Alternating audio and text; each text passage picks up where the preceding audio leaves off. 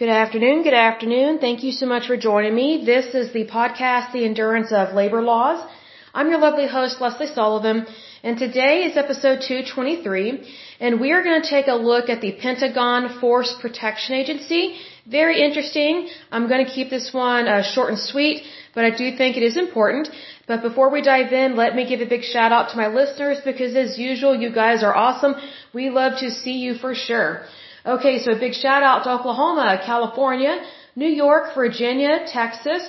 Let's see here, Pennsylvania, British Columbia, Florida, Illinois, Georgia, Oregon, West Virginia, Indiana, New Jersey, Massachusetts, Ohio, excuse me, uh, Minnesota, Alabama, Nebraska, Washington, Colorado, District of Columbia, also known as DC, aka the swamp. Let's drain it.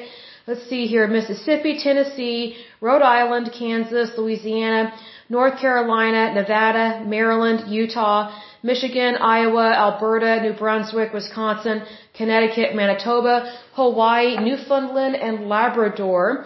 Okay, so in terms of countries, the United States, Canada, the Russian Federation, let's see here, the United Kingdom, Australia, the Netherlands, Slovakia, South Africa, Japan, Denmark, Uzbekistan, Let's see. I think that, oh, uh, I can't even say it, Mor- Morocco.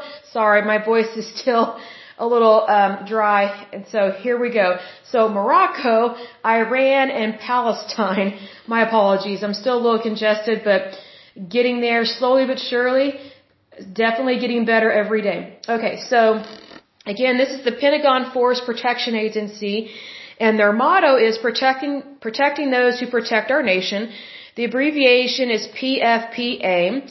Another motto that they have is always vigilant, and they do have a Latin phrase for that. Um, this particular agency um, was formed May 3rd, 2002. I'm guessing this was after 9/11. Um, the preceding agency was the Defense Protective Service. Um, their their jurisdiction it's a federal agency, so obviously within the United States of America. Their legal jurisdiction is the Pentagon and the National Capital Region.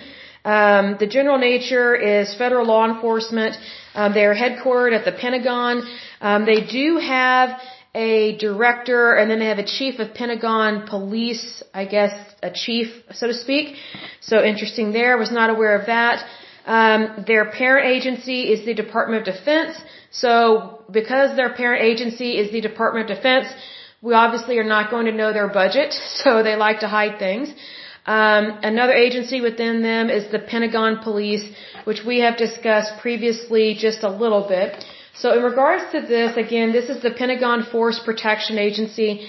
And so the abbreviation is PFPA, and it is a federal law enforcement agency within the United States Department of Defense and they are charged with protecting and safeguarding the occupants, visitors, and infrastructure of the Pentagon, the Mark Center building, the, the Defense Health Agency headquarters, the United States Court of Appeals for the Armed Forces, and other assigned DoD occupied leased facilities within the National Capital Region. Now here's the thing, um, DoD got in trouble a long time ago for having all these buildings that they were leasing, but they were not even using, so they're just wasting a bunch of money. So again, the DoD, um, they definitely waste a lot of money and don't like being held accountable for waste and fraud. So um, as of 2004, and these numbers are very much old, um, they they employ about 482 police officers. I would imagine that's closer to 600 or 800 by now. Would be my guess because that is very old data. But says here. Um, their mission is accomplished with law enforcement officers. Um, they they handle criminal investigative and protective service agents, threat management agents, uh, chemical, biological, radiological, nuclear, and explosives technicians. So these are the different types of people that I guess are involved in that. Kind of interesting wording with this with this article. Uh, but they also have an anti-terrorism, force protection, and physical security personnel. Um, sometimes these articles are not written the best, so I'm trying to scan through them. Um, but the Pentagon Force Protection Agency provides a comprehensive protective intelligence analysis uh, capability um, basically, they're looking into threats and things of that nature.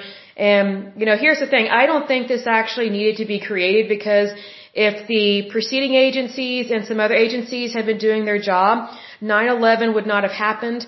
and we could have prevented it, but they did not. So, you know, unfortunately, the answer um, to a lot of problems that occur, um, the the federal government just likes to make up all these new agencies, and they have a knee jerk reaction to a tragedy, and that's not always a good thing.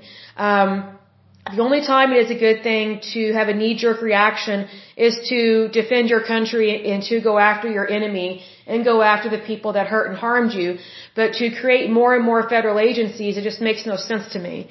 You know, it's just like, okay, if people had actually been doing their job and doing it well, 9-11 could have totally been prevented, but they weren't doing their job. Um, anyway, um, it says the director of the Pentagon Force Protection Agency is a senior executive service position within the office of the director of administration and management. So it's kind of a BS kind of line or kind of BS title and job um, because it's it's not like a true military job. Um, they do at times have different acting directors, so I, I don't know if it's just hard for them to fill the position or what, but I don't think it's always um, to me it's just kind of not extremely a legit job because it just seems like they create this this department or agency again out of a knee jerk reaction to 9/11 but it's like okay you know you know instead of creating more and more agencies we should be consolidating. You know whenever you consolidate and you streamline it you actually increase the integrity and security of your country. Whereas if you overspend and create all these little agencies littered all over the place, then the right hand doesn't know what the left hand is doing. So that kind of creates very much a problem. Um, but says here the Pentagon Police Division is the principal law enforcement term of the Pentagon Force Protection Agency, excuse me, um, and their role is to provide law enforcement and protective security services for the Pentagon and obviously um, Office of the Secretary of Defense and, and things of that nature in regards to the national capital region. So they pretty much are in charge of that area. So interesting there. Um, unfortunately, there have been a couple officers that have died in the line of duty. Um, there were two. Um, the first one, excuse me, sorry, my voice, I apologize. The first one was police officer James Melvin. I think it's Feltis the third. Um, he died February 14th, 2005 as a result of a vehicular assault. I don't really know what that means unless he died in a car crash. Um, the second officer that died in the line of duty was a senior police officer by the name of George Gonzalez. Um, he died August 3rd, actually not that long ago, August 3rd, 2021. And he died um, in a stabbing. So not good there. But obviously, you know, um, whenever you are an officer of the law, you are always taking the chance that you will be attacked or killed in the line of duty. And so needless to say, um, whenever it comes to law enforcement, they definitely need to have excellent training because even with excellent training, they can still be killed in the line of duty. So just because someone passed away or died in the line of duty, um, that does not mean that they did not know how to do their job.